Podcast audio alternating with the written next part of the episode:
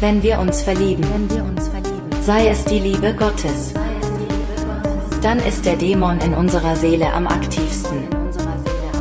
Denn in diesem Moment der großen Schwäche, der dem Teufel die Fähigkeit verleiht, uns an den Haaren zu packen, verleiht ist der Mensch bereit, der Liebe zu verzeihen und ihre Fehler, trotz all ihrer Verbrechen zu ignorieren.